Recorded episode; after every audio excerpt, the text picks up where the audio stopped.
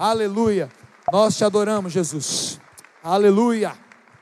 Oh, glória. Como é bom estarmos aqui.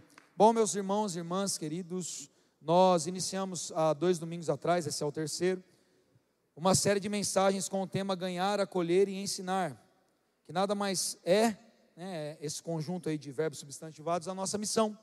Ganhar, acolher e ensinar é a maneira como nós entendemos que Jesus nos direcionou como igreja local para cumprirmos a missão de todo cristão, que é fazer discípulos. Se você tiver um pouco de curiosidade, você pode acessar então as mensagens dos dois domingos anteriores. Só lembrando que a do domingo passado foi a número 1 um, e a do domingo retrasado foi a número 2. Nós fizemos de ordem inversa. Então, se você quiser ouvir a primeira, é o domingo anterior, a segunda, dois domingos para trás. E hoje eu vou encerrar essa série de mensagens, que também estará disponível para aqueles que são membros, né, estão fazendo o processo do Welcome Burn. Aliás, dos 200 irmãos aí que fizeram o processo em maio, eu preciso que mais de vocês aí acessem o site, ouçam os áudios e entreguem as respostas, porque o processo de membresia só é concluído depois que você é ensinado. E a mensagem de hoje tem a ver exatamente com isso. Nós já falamos sobre ganhar, nós já falamos sobre acolher, e hoje eu vou ministrar sobre o ensinar, como nós entendemos o que é ensinar. Então, nós hoje estamos no episódio 3 com o tema Ordem e Progresso, ou Glória. Na verdade, irmãos, essa mensagem acabou servindo de base para o episódio 3 aqui, da série Ganhar, Acolher e Ensinar. Mas Deus tinha me dado essa mensagem, pouco, acho que dois meses atrás, em junho. Só que no dia que eu ia pregar essa mensagem, alguns políticos nos visitaram aqui. Tinha político sentado aqui, uns três ou quatro. E não, não, não nada contra os irmãos servirem como políticos, mas se eu pregasse essa mensagem bem no dia que tinha deputado, vereador aqui, ia parecer que eu estava fazendo algum tipo de de merchan com a mensagem, porque a, a mensagem, de certa forma, fala um pouco das coisas da nossa bandeira e um pouco de uma visão sobre o que seria, então, no reino de Deus, ordem e progresso.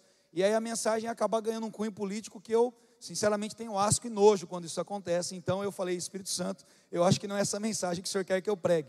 Eu precisei mudar a mensagem subindo.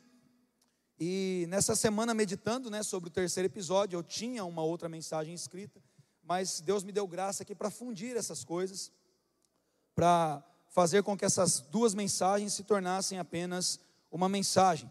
Muito importante para nós, porque é um dos pilares da nossa igreja aqui, é a nossa missão, é a maneira como nós vivemos como igreja, é o porquê nós somos igreja. Por que, que Deus levantou a Burn aqui em Mogi das Cruzes e está nos levando para outras cidades, outros estados, outros países? Por que, que Deus intentou no coração dele, segundo a sua boa vontade, ele que faz bem todas as coisas, por que, que ele quis que tivesse mais uma comunidade de fé numa cidade que nós tenhamos talvez aí, eu acredito que mais de 700 igrejas locais, ou talvez até um pouco mais, talvez já tenha perto de mil hoje. Por que a Burn? Né? Isso é missão. O que nós fazemos de maneira é, diferente no reino de Deus, e então é uma mensagem muito importante. Ouça aí a plenos ouvidos, aí com o seu coração e mente ligado. Então eu queria que você pensando mesmo sobre a missão, como nós tínhamos falado, nós temos lido quase todas as vezes o texto lá em Mateus 28, nos versos 18 a 20, mas eu não vou fazer isso nesse momento, tá? O Regis, não vou abrir agora, Regis. Mateus 28, porque se a gente fala que os irmãos abrem, eles são rápidos no gatilho. Mas eu quero ler primeiro com vocês hoje Filipenses, no capítulo 1. Ler os versos de 21 a 27, eu estou na NVI. Filipenses 1, os versos de 21 a 27, que dizem assim: o verso central é o verso 25 daquilo que eu quero falar com vocês, mas a gente precisa do contexto aqui para ficar mais claro.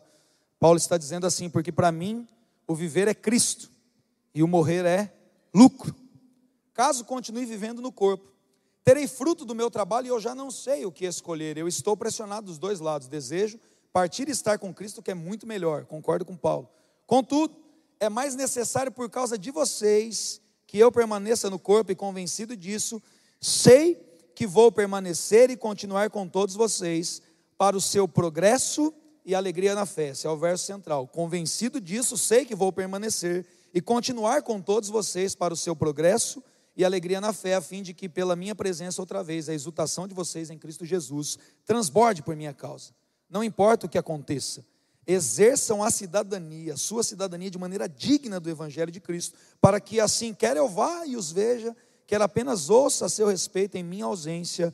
Fique eu sabendo que vocês permanecem firmes num só espírito, lutando unânimes pela fé evangélica. Meu Deus, tinha gente que tinha coragem de falar que Paulo não pregava bem. no mínimo estava endemoniado, né?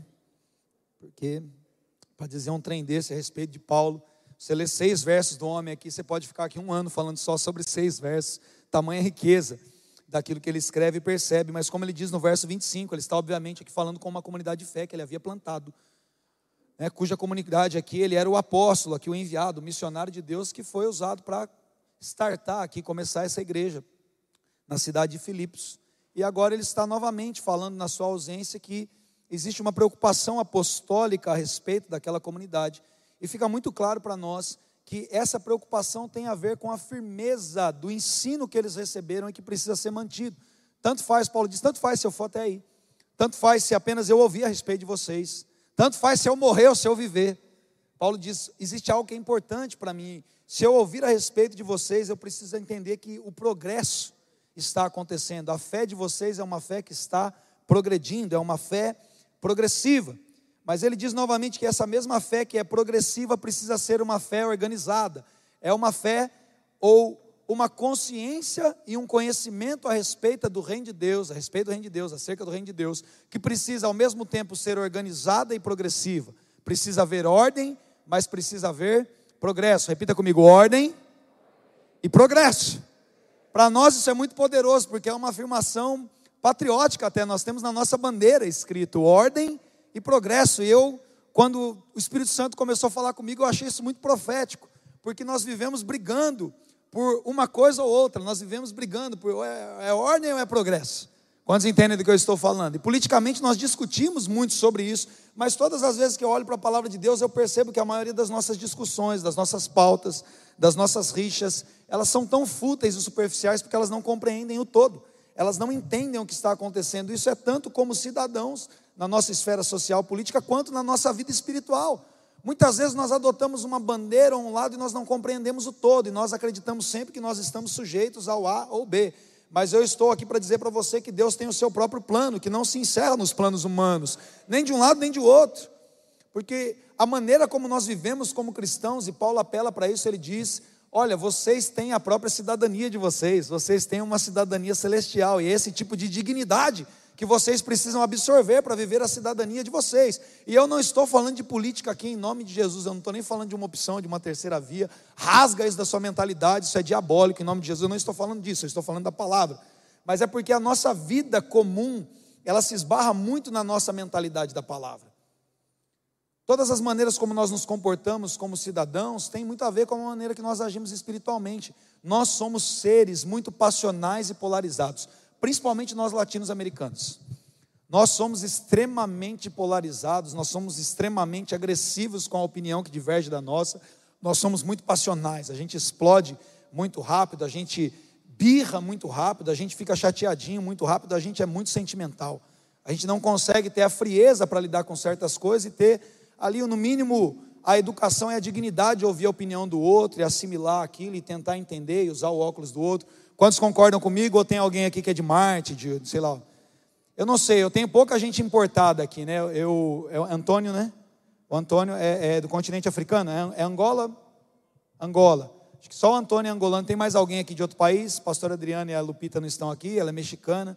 Eu lembro que uma vez na reunião com a pastora Lupe, mexicano, e ela falou que do, na linha ali deles, ali os cristãos mais tradicionais mexicanos, eles são muito práticos, eles não gostam que você fique fazendo rodeio para falar as coisas, você precisa ser mais direto, né? Isso diz toda a dramaturgia da novela deles, obviamente. Mas ela disse que os brasileiros ficam fazendo muito rodeio, não vão direto ao ponto, que aquilo incomodava muito ela. Falou que ela gostava de mim, inclusive, porque eu era muito direta, assim, não gastava muito tempo dela para explicar alguma coisa. Mas a gente às vezes parece que tem que cercar tudo, né, para falar uma coisa que deveria ser mais fácil. E você fala alguma coisa, nossa, se joga no chão, a gente se contorce todo. Parece barata que tomou uma jateada de SBP só porque alguém falou alguma coisa para a gente. E, e, esse espírito precisa acabar em nome de Jesus, amém, irmãos? Isso não é divino, né? isso, não, isso não vem do Senhor. Por mais que os nossos sentimentos, as nossas características, todas elas possam ser usadas por Deus, elas só podem ser usadas assim quando nós as subjugamos pelo poder do Espírito Santo e nós não somos governados pelo senso ou pelos sentimentos. Eu penso que nós temos a mente de Cristo, amém, irmãos? Glórias a Jesus, irmãos. Fica tranquilo, vocês não vão apanhar muito hoje, não. Não mais do que eu apanhei quando eu fui para a palavra. Números capítulo 9. Então eu quero falar um pouco sobre ordem. Ordem que eu gostaria de dizer aqui em relação às regras. A ordem, a organização, ao ritmo que as coisas, né? As coisas vão como elas são, né, né Renan? É isso, né? It goes as it is. Ok? As coisas vão como elas têm que ir, elas caminham no fluxo normal delas, as coisas são como são. Então existem regras, existe uma sequência, existe ordem, existe decência, existe algo organizado. Então, a ordem por si só tem coisas positivas, e eu quero ler um pouco em relação primeiro às coisas positivas que estão dentro da ordem. Lá em Números, no capítulo 9, no verso 15, até o verso 23. Números 9, do 15 ao 23, diz: No dia em que o tabernáculo foi armado, ou no dia que foi armado o tabernáculo, inverti aqui, a tenda que guarda as tábuas da aliança, a nuvem o cobriu. Desde o entardecer até o amanhecer, a nuvem por cima do tabernáculo tinha a aparência de fogo. Era assim que sempre acontecia. De dia a nuvem cobria, e de noite tinha a aparência de fogo. Sempre que a nuvem se levantava de cima da tenda, os israelitas partiam. No lugar em que a nuvem descia, ali acampavam. Conforme a ordem do Senhor, diga, conforme a ordem do Senhor, os israelitas partiam e, conforme a ordem do Senhor, acampavam. Enquanto a nuvem estivesse por cima do tabernáculo, eles permaneciam acampados. Quando a nuvem ficava sobre o tabernáculo por muito tempo, os israelitas cumpriam suas responsabilidades. Diga comigo, cumpriam responsabilidades para com o Senhor e não partiam. Às vezes a nuvem ficava sobre o tabernáculo poucos dias, conforme a ordem do Senhor. Eles acampavam e também, conforme a ordem do Senhor, partiam. Outras vezes a nuvem permanecia somente desde o entardecer até o amanhecer. E quando se levantava pela manhã, eles partiam, de dia ou de noite. Sempre que a nuvem se levantava, eles partiam. Quer a nuvem ficasse sobre o tabernáculo dois dias, quer um mês, quer mais tempo, os israelitas permaneciam no acampamento e não partiam. Mas quando ela se levantava, partiam. Conforme a ordem do Senhor acampavam e conforme a ordem do Senhor partiam. Meu Deus, né? Moisés aqui com a sua com a sua grafia aqui, é, midianita de certa forma, que ele herdou essa cultura nesse momento, ele escreve de maneira muito repetitiva, para deixar muito claro para nós que tudo aqui estava encerrado debaixo de um comando de Deus. Ninguém fazia o que queria porque queria, porque sentia, porque achava.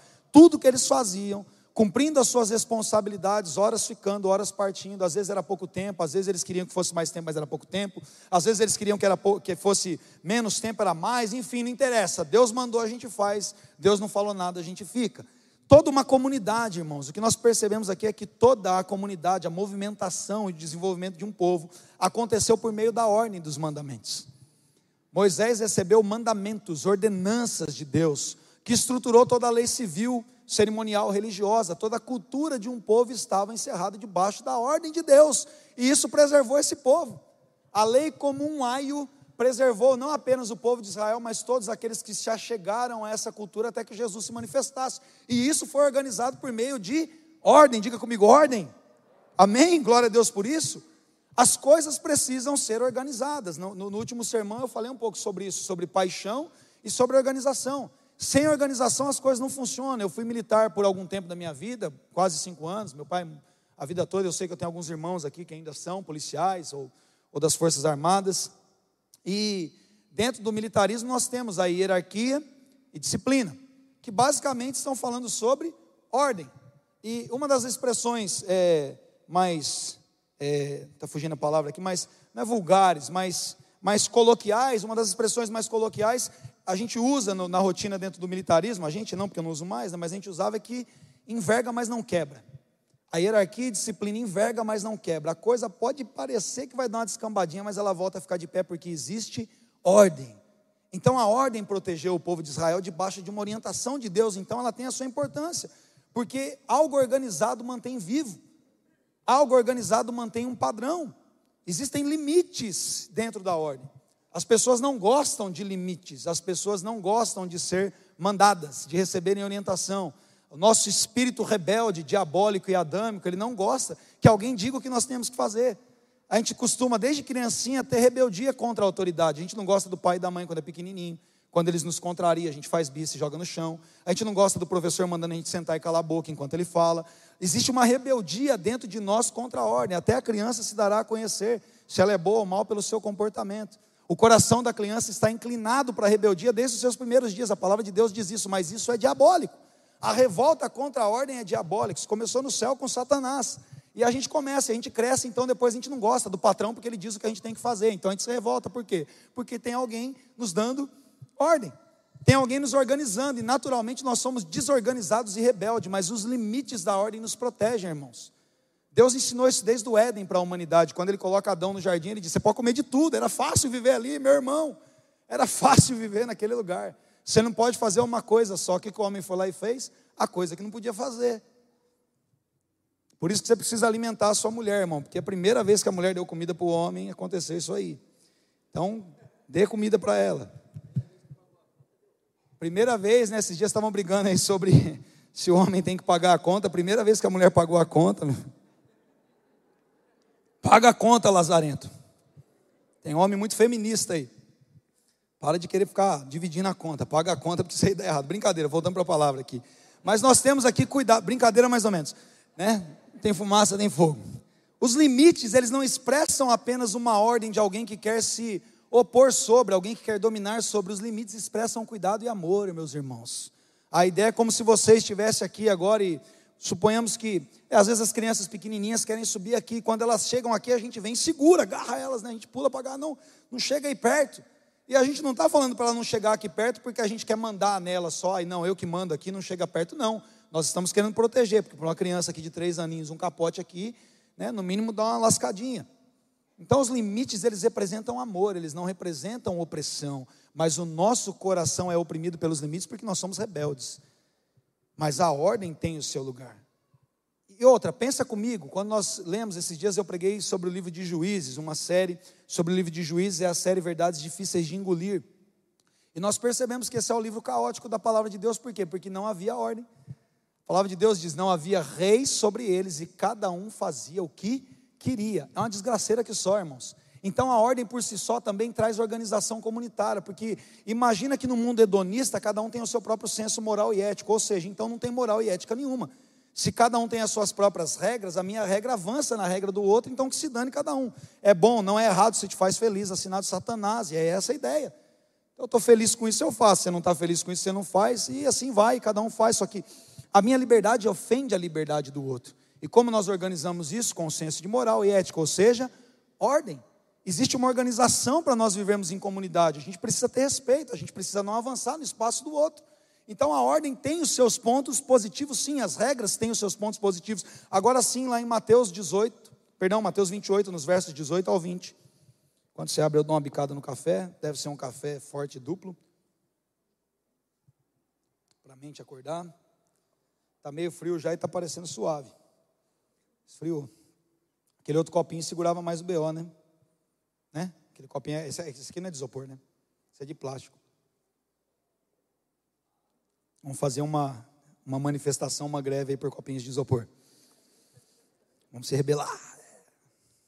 Mateus 28, 18 diz assim: então Jesus aproximou-se deles e disse: Foi-me dada toda a autoridade nos céus e na terra. Eu falei bastante sobre isso, sobre esse verso na última mensagem, não vou falar novamente. Mas preste atenção: essa é a missão de qualquer cristão, portanto, vão e façam discípulo de todas as nações, batizando-os em nome do Pai, do Filho e do Espírito Santo. Mas preste atenção no que ele diz agora: ensinando-os a obedecer tudo o que eu, diga comigo, ordenei. Diga de novo, ordenei tudo que eu ordenei a vocês, e eu estarei com vocês todos os dias até o fim dos tempos. Jesus diz: vocês vão fazer discípulos, vocês vão batizá-los, mas existe algo que precisa acontecer constantemente: vocês vão ensiná-los. Uma igreja só é uma igreja organizada quando essa igreja é ensinada. Ensinada a fazer o quê? A viver debaixo padrão, do padrão da doutrina humana? Não, Jesus disse: vocês não vão ensinar o que vocês acham que vocês têm que ensinar, vocês vão ensinar o que eu ordenei. Glórias a Jesus pela Sua palavra. Uma igreja só é uma igreja quando ela é ensinada debaixo das ordenanças de Jesus, debaixo do padrão que Jesus estabeleceu.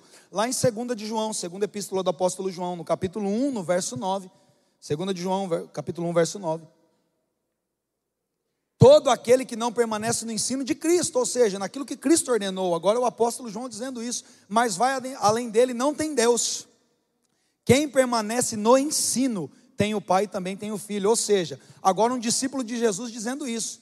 Quando Jesus me ensinou que eu precisava fazer discípulo, ele também me disse: vocês precisam ensinar o que eu ordenei. João agora está dizendo para você e para mim: para você ser um discípulo de Jesus e ter o Pai em você e ter o Filho dentro de você, você precisa permanecer no ensino ordenado por Jesus. A igreja está aqui para organizar o ensino, a igreja está na terra aqui para que o ensino continue, para que as pessoas continuem aprendendo o que a gente acha, o jeito da gente, o que a gente acha bonitinho ou não, os pitacos dos seres humanos, não, para nós continuarmos e permanecermos no ensino de Jesus. Quem pode aplaudir Jesus por isso? Glória a Deus. Aleluia. Obrigado, Jesus, por isso. Ou seja, irmãos, existe um padrão a ser ensinado. Mas o que, há então, pastor, de negativo dentro das regras ou da ordem? Existem coisas. Eu pontuei algumas coisas aqui que são muito claras e que nós percebemos desde aquele momento. Primeira coisa que eu anotei é que quando nós estamos movidos apenas debaixo de regras ou de ordenanças, o senso criativo e a originalidade são completamente sacrificadas. As pessoas que se movem apenas porque existe um padrão.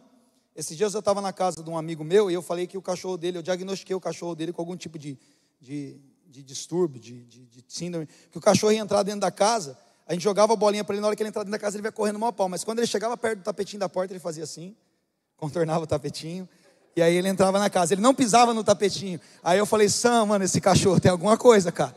Tava o Eduardo e eu, cadê o Eduardo? O pastor Eduardo tá aqui? A gente, o Eduardo viu primeiro lá e falou: Meu, cinco vezes que eu joguei, o cachorro vem numa pau, chega no tapetinho. Ele, opa, opa, opa. E a gente quis dar diagnóstico pro cachorrinho. Ele falou: Mas vocês não são da área. Falou: oh, Sua esposa é psicóloga, vem cá. Ó. E a gente jogou o negócio. Aí na hora que ele, que ele viu a mãe dele, falou: Ixi, eu vou ter que fazer terapia. Ele pulou o tapetinho e não contornou. Eu falei: Filha da mãe, o cachorro é mais esperto que a gente. Ela virou as costas, ele contornou o tapetinho mais três vezes. O cachorro deu um baile na gente. Mas quando a gente fica encerrado debaixo de um padrão, cara, às vezes tem um jeito mais fácil de fazer a coisa. Você vai entrar na casa de qualquer jeito, você não precisa contornar o tapetinho, criatura, pula. Mas a gente, não, eu tenho que contornar o tapetinho. E a gente sai contornando o tapetinho. E aquilo não faz sentido, mas num determinado momento a gente descobre que os caras contornavam o tapetinho, porque antes o chão era de terra, e o cara não queria sujar aquilo, entende? Mas agora o chão está cimentado aqui, então você pode pisar no tapetinho, não vai sujar, as coisas evoluem. Quando nós estamos encerrados debaixo de regra, a ausência de criatividade nos domina, nos mata. E automaticamente ela encerra o espaço para o diálogo. Concorda comigo? Quando a gente tem ali um protocolo de exatamente como tudo deve ser feito, a gente não consegue dialogar. Porque não, não quero conversar, já está escrito, é assim. E a gente não entende mais. A gente não consegue não ir além, mas ir mais profundo. Porque ir além do ensino é um problema. Mas nós não fomos chamados para ir além, mas nós também não fomos chamados para ir a quem? Nós somos chamados para ir mais profundo. Amém? Quantos estão me entendendo? A gente não vai nem para um lado nem para o outro, mas a gente mergulha naquilo. E quando você apenas absorve uma sequência de regras que foi passada e você não lê aquilo com o seu coração, você tem dificuldade profundamente naquilo. Então você trava o avanço. Então a ordem, quando ela não é acompanhada do que nós vamos dizer depois em relação ao progresso, ela trava o avanço. Por exemplo, uma das piores coisas que aconteciam com a ordem debaixo do, das ordenanças de Deus, na própria época de Jesus, fica muito claro, era que os fariseus mesmo, eles usavam a tradição como uma arma para o diabo.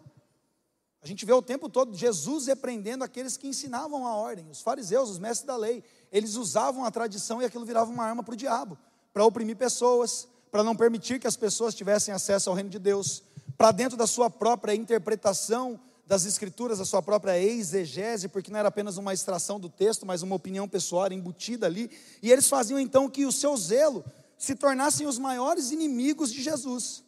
O zelo dos fariseus pela ordem, o zelo dos fariseus pela palavra, o zelo dos fariseus, a diligência dos mestres da lei na própria lei, fez com que eles se tornassem os maiores inimigos de Jesus. Quantos estão me entendendo?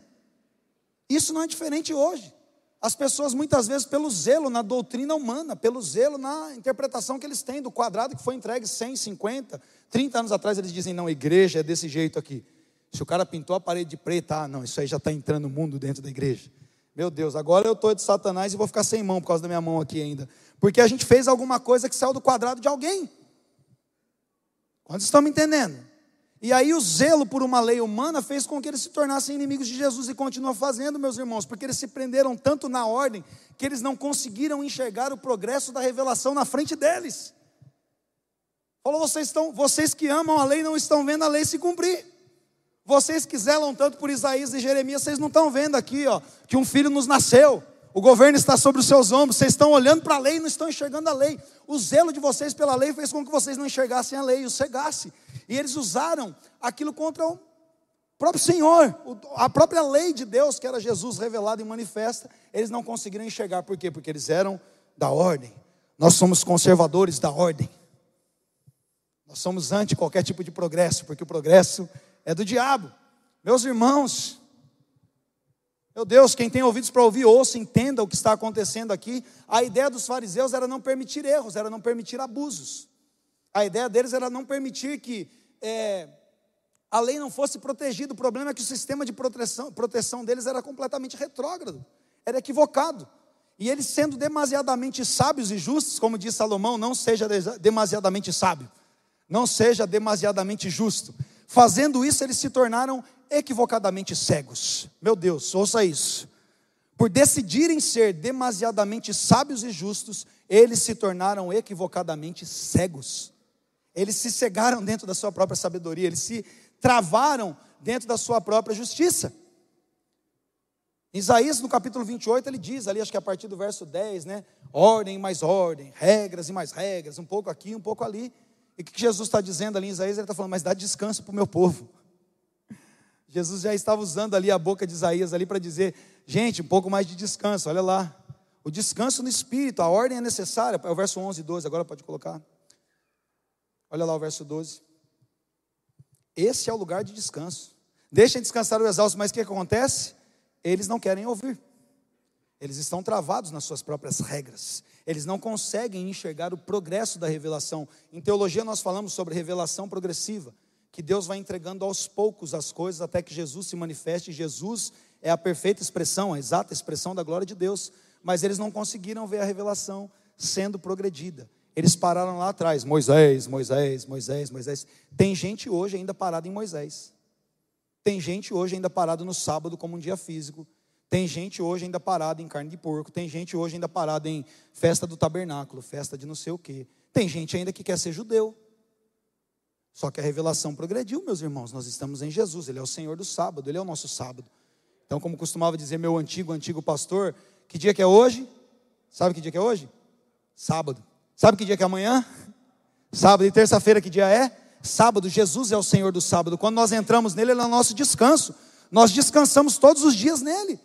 Nós entramos em Jesus, irmão. Acabou esse negócio. Você não pode curar no sábado. Eu não posso curar no sábado dos homens, mas eu estou no Kairos. Para mim, todo dia é sábado. Todo dia eu estou descansando e me movendo. Todo dia eu estou debaixo da ordem de Deus, mas todo dia eu estou descansando nele, progredindo.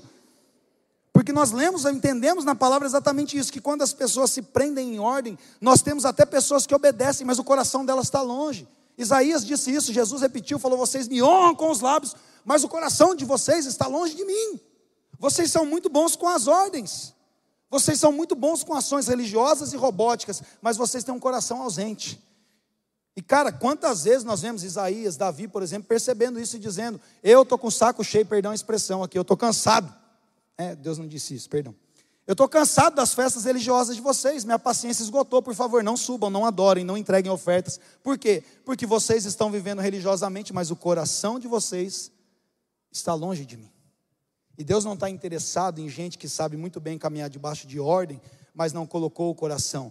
Deus disse para você amá-lo de todo o seu coração de toda a sua mente, de toda a sua alma, com todo o seu intelecto, mas com todo o seu coração. Se você parou na mente, você pode até estar ali dentro de uma verdade de regras, mas a verdade do em espírito em verdade é uma verdade do espírito. É algo que vem de dentro. Jesus te chamou para amá-lo com o coração, não para obedecer protocolo. Se ele quisesse que você obedecesse protocolo, ele não tinha te dado a livre agência humana para você, para você poder escolher coisas. É fácil isso? Aí você vai lá para o dilema de Epícoro lá, ah, se Deus é bom, por que, que o homem pode escolher fazer errado e blá blá blá, aquela coisa toda. Que Deus é Deus e cala sua boca, você é ser humano. O vaso não fala contra quem fez. Engole a seco, o padrão de Deus está mais alto que o seu, humanamente você não vai conseguir entender nada. Deus te deu a oportunidade de amá-lo com o coração. Se ele quisesse que você fosse um robótico de ações religiosas, ele não tinha te dado a oportunidade de negar. Isso é amor. Eu te dou oportunidade, eu te dou limites, eu te dou caminhos, eu digo para você, escolhe a bênção, mas se você quiser escolher a maldição, não é porque eu te amo, eu sou mal. É porque a única forma de amar é com liberdade. Quantos estão entendendo? Bom, e o progresso, pastor? O progresso é o seguinte: nós temos lá em 1 Timóteo capítulo 4, versículo 15, como nós já lemos, inclusive, Filipenses 1, 25. Paulo fala sobre um progresso na fé, mas agora ele está falando com o jovem pastor com o seu sucessor Timóteo, ele diz: seja diligente nessas coisas, tenha zelo nessas coisas, ok? Então, viva debaixo daquilo que foi ensinado, viva debaixo de ordem, tenha diligência, seja zeloso, dedique-se inteiramente a elas. Mas o que, que acontece quando nós de fato somos zelosos no espírito? Para que todos vejam o seu progresso. Diga comigo, para que todos vejam o seu progresso. Paulo está dizendo aqui: você vai ser diligente no ensino, mas automaticamente, quando você aplica o coração, porque a diligência e o zelo é você fazer com amor, com paixão, é você estar ali né, no, no, inglês eles usam mais essa expressão nesse sentido, mas é você estar excitado com aquilo, empolgado com aquilo, você estar envolvido com o seu coração, você ter euforia naquilo. Você não está fazendo porque você está fazendo. Coisa mais chata que tem é trabalhar com alguém, é viver com alguém que está fazendo só porque está fazendo, não tem o um coração naquilo. Cansa a gente, cria um ambiente desgastante, porque nós queremos estar com o coração. Lembra que eu falei de organização? Mas cadê a paixão aqui? Tem que ter paixão. O coração tem que estar nisso. Paulo está dizendo: seja diligente, bota o coração nesse trem, menino. Se envolve com isso de coração, porque aí as pessoas vão ver o seu progresso. Porque quem vive só debaixo da ordem não progride. Quem vive só debaixo do protocolo não progride, mas quando nós falamos do ensino, nós nos envolvemos com o coração para que nós então tenhamos progresso. A inovação, irmãos, Isaías 43, 19, Deus que é um Deus de ordem, Deus que é um Deus organizado, diz: Eis que faço todas as coisas novas. Deus ama o progresso. Deus ama tanto progresso que em Apocalipse diz que Ele está fazendo novos céus e nova terra. Por que, que não reforma o antigo? Não, joga tudo para o chão, vou fazer tudo de novo. Eis que faço todas as coisas novas. Deus é um Deus de progresso. Outra, nós precisamos entender e adaptar ao contexto para servir a nossa realidade. Não adianta, irmãos, você ficar batendo o pé que ah, em 1960 era assim, mas a gente não está em 1960, criatura mas era muito bom em 99 com o David Keelan. Gente, David Keelan é uma benção, tá, mas a gente não está mais em 99 com o David Keelan. Está em 2022, esquece isso. Esse saudosismo maldito que prende a gente no passado impede a gente de viver as coisas que Deus está fazendo. Deus está dizendo, eu estou fazendo coisas novas. Glória a Deus. Que eu creio que até o David Keelan está se renovando, está entendendo, eu estou em outra geração. Eu não posso mais ficar lá com o violão lá e falar, né, isso era do Judson a música, eu ia cantar uma errada aqui. Mas eu não posso ficar mais meia hora falando a mesma coisa. Aquilo fez sentido no momento, foi bem, esse Espírito Santo veio, mas beleza, legal. Né, gente? Quem gosta de passado é museu e diabo. Nós avançamos, nós progredimos. Nós precisamos nos adaptar ao contexto. Paulo fala sobre adaptação ao contexto. Ele fala: Eu me fiz de tudo para ganhar todos. Eu me adaptei para poder chegar nas pessoas. Eu não adaptei o princípio da palavra, porque eu me mantive na ordem. Eu me mantive na ordem. Só que eu progredi na revelação, eu entendi as coisas novas, eu aprendi como me comunicar com as pessoas que eu estou falando. Então eu chego no coração delas, porque se eu continuar falando aqui, vossa mercê, eu não estou falando mais com, com, pessoas que falam vossa mercê, talvez as crianças nem sabem que é vossa mercê, é só você, ou mano. Não faz mais sentido. Era lindo, concordo. Nossa, eu amo arquitetura barroca, eu amo literatura, irmãos, mas beleza, legal, vamos para frente. Deus está fazendo coisas novas, nós precisamos entender com quem nós estamos falando. Se fosse para você ficar falando igual em 1980 você falava, ou você tinha morrido em 1980, ou você tinha nascido lá em 1920 e chegava até 80, porque Deus vai renovando as coisas. Você está em 2022, Deus criou você para esse tempo e para essa geração em nome de Jesus, amém? Glórias a Deus por isso. E assim nós conseguimos então escutar e avaliar as coisas. Quando nós temos progresso, nós conseguimos escutar e avaliar. Gente, eu estou pastoreando aqui a Burn há seis anos. Né? Eu pastoreava oito anos antes de vir para a Burn. Mas agora, algumas coisas eu já estou perguntando para a meninada de 20, eu vou fazer 40 semana que vem, eu já estou perguntando. O que, que, vocês vêm aqui? A gente vai fazer algumas modificações, porque eu estou ouvindo os meninos já. Estou treinando já a molecada de 20 e pouco, para poder seguir o negócio à frente. Senão eu vou ficar para trás. Se eu ficar só ouvindo, eu ouço os mais velhos, é óbvio que eu ouço. Essa semana eu estava aqui com amigos meus, já na casa dos 50, por ali conversando e ouvindo eu sento para aprender também. A gente precisa o tempo todo mixar as gerações, porque ambos estamos aqui convivendo, desde os pequenininhos até os mais experientes. A gente precisa entender, mas a gente não está treinando uma geração para falar com os mais idosos, a gente está treinando uma geração para falar com a sua própria geração. Nós estamos deixando legado, legado você não deixa para trás, legado você deixa para frente. Então eu preciso entender o que vai acontecer daqui 10 anos, porque daqui 10 anos minha filha tem 20. Como vai ser a geração dela? Eu vou preparar minha filha para viver em 1960 ou vou preparar para viver em 2040? Eu vou preparar ela para voltar a usar telefone no gancho ou vou preparar ela para usar comunicação com satélite no espaço? Ou eu entendo o que está acontecendo, eu não vou conseguir ouvir as pessoas. Isso é um perigo, irmãos. Porque igrejas fecham por causa disso. Empresas falem por causa disso. Casamentos terminam por causa disso. Entende o que o Espírito Santo está falando? Então nós progredimos porque no progresso existe a humildade para parar, desconstituir, recomeçar. Quantos estão entendendo o que o Espírito Santo está falando?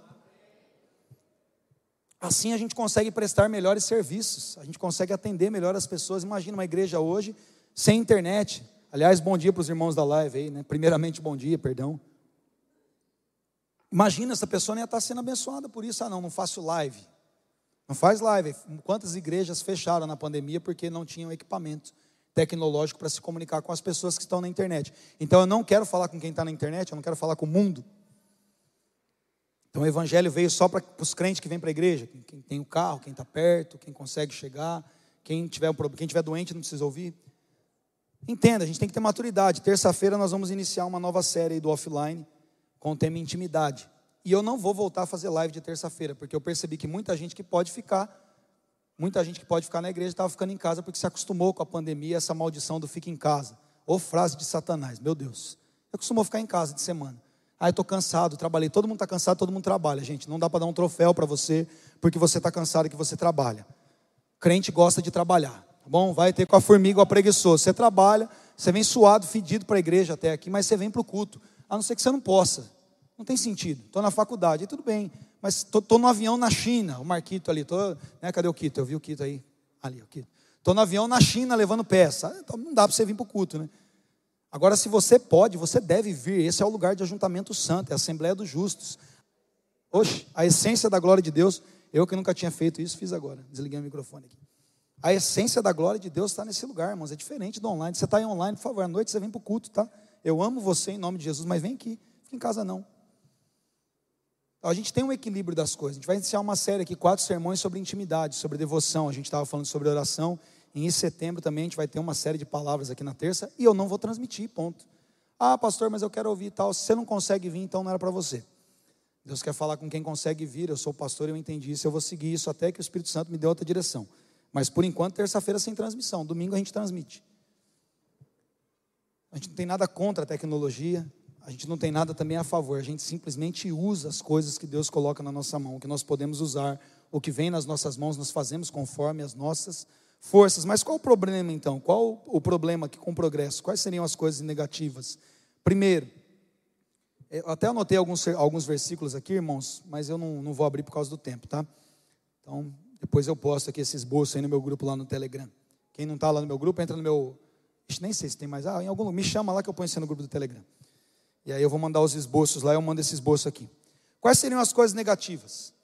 Primeiro, erros irreparáveis. Qual o perigo do progresso? O progresso desordenado pode, é, ele pode se constituir em um tipo de erro que não consiga mais ser reparado. Constantemente nós vemos Paulo falando sobre isso. Os homens que entraram em Gálatas ali, na, na, na Galácia, ali naquela região, e começaram então a passar do evangelho, pensando que estavam progredindo, fazendo uma mistura de coisas antigas, uma bagunça que só.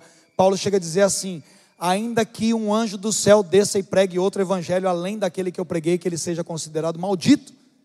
Existe um evangelho já aqui que é organizado, e se você progredir além disso, você pode constituir isso num erro irreparável. Irmãos, esses dias eu conheci um rapaz e eu vi que ele estava fazendo muitas coisas para Deus, mas que ele estava sem um senso de organização. E eu disse isso para ele, eu disse, eu vou tentar ficar perto e cuidar de você, porque um erro de um homem bem intencionado pode causar tantos danos quanto o erro de um mal intencionado. Faz diferença nenhuma. Pode ser um pastor aqui que é um lobo em pele de ovelha, que o cara está com o coração mal. O cara só quer dinheiro, igreja para ele é business, ele não está nem com ninguém, e ele está pregando as heresias dele, está enchendo o bolso, é dinheiro, é prosperidade, é o diabo a quatro aqui e ele está detonando com a igreja, causando erro. Mas pode ser um cara de boa intenção, de bom coração, pregando uma heresia. O erro é o mesmo, a tragédia é o mesmo. Então, o progresso sem a ordem, irmãos, pode constituir erros irreparáveis. Segundo ponto, pode quebrar princípios. A palavra de Deus nos ensina a não removermos marcos antigos. Existem coisas nas quais nós evoluímos, mas a Bíblia não está sendo atualizada, não, viu, querido? Amém? Billy Graham já diria que a Bíblia é mais atual que o jornal de amanhã, não é nem o de hoje. A palavra de Deus é suficiente, amém? É só a escritura até Jesus voltar. Sabe por quê? Todas as coisas vão passar, mas as palavras de Deus permanecerão. Todas as coisas vão passar. Eu queria chamar os irmãos da ceia, pode se posicionar aqui na frente. O pessoal do louvor também pode subir, os irmãos da ceia, por favor. Podem vir aqui na frente. A palavra de Deus não vai passar, irmãos. Se você mexer numa vírgula, porque a vírgula muda o sentido. Tem gente que precisa orar mais aí, estudar a língua portuguesa para aprender a usar a vírgula, amém, irmãos? A vírgula é um negócio de Deus. Aproveita que a língua portuguesa tem vírgula e use a vírgula, os pontos. Você fala, você mexendo num tio, que o tio muda a palavra. Né? O tio não é o seu tio, não, é o tio, com T e L, tio. O acento, uma acentuação, uma pontuação, pode mudar alguma coisa. Diz que quem tirar um pedacinho da palavra de Deus, vai ser tirada a porção dele da árvore da vida. Quem colocar um trem ali a mais na Bíblia, vai ser acrescentado nele todos os raios da palavra de Deus, todas as maldições. A palavra de Deus não é atualizada, não, a palavra de Deus já está resolvida já. A revelação é progressiva até em chegar em Jesus. O canon está fechado, a palavra de Deus é a autoridade sobre a vida da igreja. Glórias a Ele por isso. Nós precisamos aprender a entender o que está acontecendo, não adaptar, porque a quebra de princípios, cara, do progresso pode destruir tudo. Tem gente querendo quebrar princípios para ajustar. Essa adaptação tem limites. Essa adaptação tem os seus limites. Os seus limites estão na ordem. Fora o perigo do desconhecido, né? Quantas heresias são criadas, cara, por causa de interpretações pessoais. Quantas mentiras são pregadas. Então, o progresso também tem os seus riscos, entende? Assim como a ordem tem os seus riscos, o progresso também tem os seus riscos. O que, que nós precisamos então? A soma de ordem e progresso. Nós precisamos aprender como somar ordem e progresso. Lembra quando chegaram em Jesus e falaram: Jesus tem uma moeda aqui. Fariseus e herodianos, novamente, a, a maldição, né? Política e religião. Fariseus e herodianos chegaram para tentar Jesus. Falaram: dá uma moeda aqui. Jesus falou: dá uma moeda aí na mão. É certo pagar tributo, não é certo pagar tributo. Ele falou: de um lado aqui, o que, que, tem essa carinha aqui? Ah, a carinha de César. Né? Jesus diz assim: então vocês vão fazer o seguinte: vocês vão dar para César, que é de César, e vocês vão dar para Deus o que é de Deus. Sabe o que Jesus estava dizendo? Vocês estão sempre discutindo entre A ou B. O que, que é melhor? Isso ou isso, mas eu tenho os meus próprios caminhos. Os caminhos dos homens são limitados nos seus próprios patamares, mas como diz o profeta Isaías no capítulo 55, no verso 8, até os pensamentos de Deus são mais altos do que os nossos. Até os caminhos de Deus são mais altos do que os nossos, porque as nossas mentes limitadas creem que um prisma resolve a questão. Nós acreditamos que o nosso próprio ponto de vista resolve a questão. Ah, eu sou o cara da ordem. Ah, eu sou o cara do progresso. Aí Jesus vem e diz para você: Eu sou o cara da ordem e progresso. E arrebenta com a gente no meio. Meu Deus, você devia ficar feliz com isso. Porque Deus não é nem um lado nem o outro, Ele não é nem uma terceira opção, Ele é o padrão. Ele é o padrão de ordem e progresso, Ele é a soma perfeita de todas essas coisas. Ele é um Deus organizado, mas que faz coisas novas.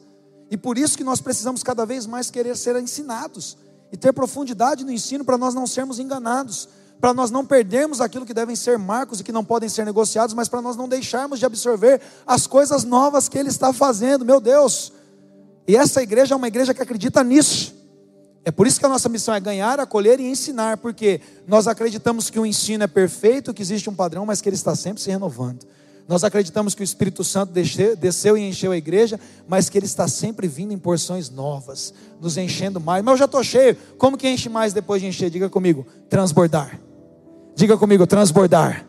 O Espírito já nos encheu, irmãos, mas ele quer transbordar, ele quer derramar sempre mais. Ele quer jogar sempre mais dentro da gente para vir coisas novas, e aquilo derrama, e aquilo enche, aquilo flui, aquilo alimenta, aquilo sacia. Eis que ele faz coisas novas. Deus ele quer nos ver progredindo na fé, porque isso significa que nós vamos crescer no espírito nos relacionando com ele. É isso que Paulo diz: Eu quero ver o seu progresso na fé. Sabe o que ele está dizendo? Eu já te salvei, eu já cuidei de você, mas agora você vai avançar ainda mais, porque o seu relacionamento comigo será cada vez mais profundo. Amém? E nós nos relacionamos com ele através do que? da ordem da Sua palavra. Nós progredimos na fé, nos relacionando com o Espírito por meio da palavra, que são os seus mandamentos. E Deus também não deixou para nós um livro de regras, Deus não veio te regulamentar. Deus não veio fazer um ISO 9000 com você apenas. Ele nos deixou um Espírito para nos guiar. Ele disse: Eu estou indo para o Pai, mas o Espírito Santo vai te ensinar todas as coisas. Nós amamos a palavra de Deus, nós amamos a Bíblia, mas Jesus não foi para o céu e falou: Estou deixando um livro. Esses dias alguém disse isso aqui, isso é muito profundo. Ele não deixou, ó, a gente gosta de falar, a Bíblia é meu manual de instrução, legal, mas Deus não deixou um livro de regras para você.